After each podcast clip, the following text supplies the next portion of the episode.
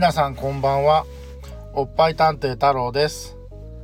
エッチなチャット放送始まりました。今日は第15回になります。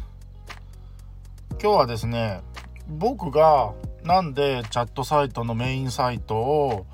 エンジェルライブを使ってるかっていうことをちょっとお話ししたいと思うんですけどあのまあ僕がね15年前に初めて使ったチャットサイトがエンジェルライブだったっていうのもまあ一つなんです。まあ、そこからずっと使い続けてきたんで、まあ別に他にね、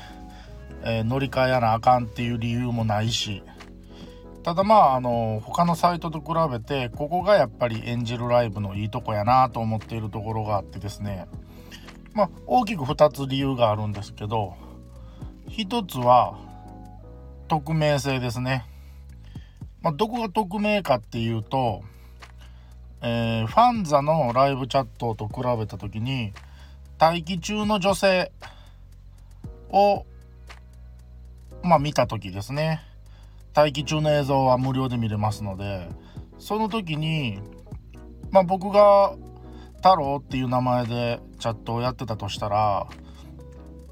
ファンザの方は待機中の見るだけであ今太郎っていう人が私の待機中の映像を見てるわっていうのが女性はわかるらしいんですねでもこれがエンジェルライブやと待機中を見てても何人見てるかっていうのは女性はわかるんですけど何ていう人が見てるかっていうのはわからないんですね。まあ、そこがやっぱり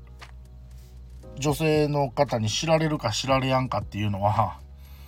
なんか僕はちょっと抵抗があるんで、まあ、そういう意味では僕はいいなと思っています。でもう一つ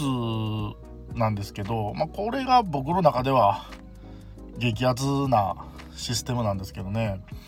えー、エンジェルライブには非表示設定っていうのがあるんです。それは何ぞやっていうとですねあのー、まあサイトにエンジェルライブにログインすると、まあ、女の子がダーって表示されるんですね。でまあ待機中の子パーティーチャット中の子ツーショット中の子まあ全部表示されるんですけど、まあ、正直自分の中で、まあ、興味のない子っていうのが正直あるんですね。まあ、僕はここでもおっぱい探偵って名乗ってるくらいなので、まあ、やっぱり自分の好みのおっぱいまあ大きいおっぱいが好きなのでまあ自分の、まあ、ターゲットじゃない女の子が画面におるのはまあ別に意味がないので、まあ、そうするともうこの子は、えー、表示しませんっていう設定があるんですね。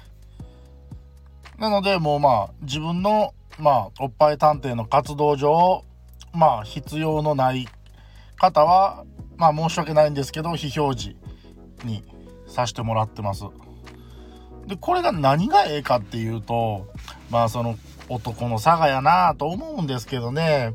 まあ例えば、まあ、僕は大きいおっぱいが好きなので例えば F カップの子がいましたと。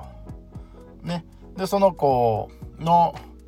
待機中の映像見ました。ああなんか雰囲気が好みじゃないなと思うわけですね。でももし非表示設定っていうシステムがなかったら、まあ、その子がオンラインである以上は画面の一覧にその子がおるわけですよ。でそうすると例えばその子が他の人とねパーティーチャット中になりました誰かとお話ししてますっていう段階になった時にちょっと変な下心が出ちゃうんですね。見た目では自分の好みじゃないから別にこの子とは話さんとこうって決めてんのにあちょっとどんなおっぱいしてんのかなちょっと見てみたいなっていう下心が出ちゃうんですね。ほんで自分ではこの子と話さんって決めたにもかかわらずちょっとそのパーティーチャットを覗きに行っちゃったりするんですね。ほんでやっぱり案の定やっぱりあかんかったやんかって思う時があるわけです。そうするとその時覗きに行ったポイントってまあもったいないというかね。無駄というか。そういう感じになっちゃうんですね。なのでもう自分の感覚を信じてあもうこのことは話せへんって決めてもうその子を非表示にしちゃう、まあ、そうすることでこう下心を持ってあちょっと見てみようかなっていう時のこの無駄なポイントの消費っていうのを抑えれるんですね。これがもしファンザやとまあ一回覗きに行ってあこの子やっぱりタイプじゃなかったなと思ってもその子のことをずっと覚えてるわけにもいかんのでそれが1ヶ月後2ヶ月後に昔覗いてあこの子は自分の好みじゃないなって決めたはずやのにまたオンラインに出てきててその記憶がはっきりしてたらいいですけどね覚えてなかった場合にまた覗きに行っちゃったりするんですね。まあ、そうするとやっぱりポイントの浪費みたいな形になっちゃうんで自分はもうこのことは喋らへんこの子には興味がないって思った時にオンラインの一覧の中からその子を非表示にできるっていうのはものすごくこう経済的にねあのありがたいシステムやなと思うのもあって僕はエンジェルライブを重宝して使わせてもらってます。っていうのが僕がエンジェルライブ使ってる理由ですね。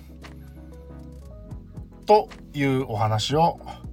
本日はさせていただきました。今日もありがとうございました。それではみんなまたねバイバーイ。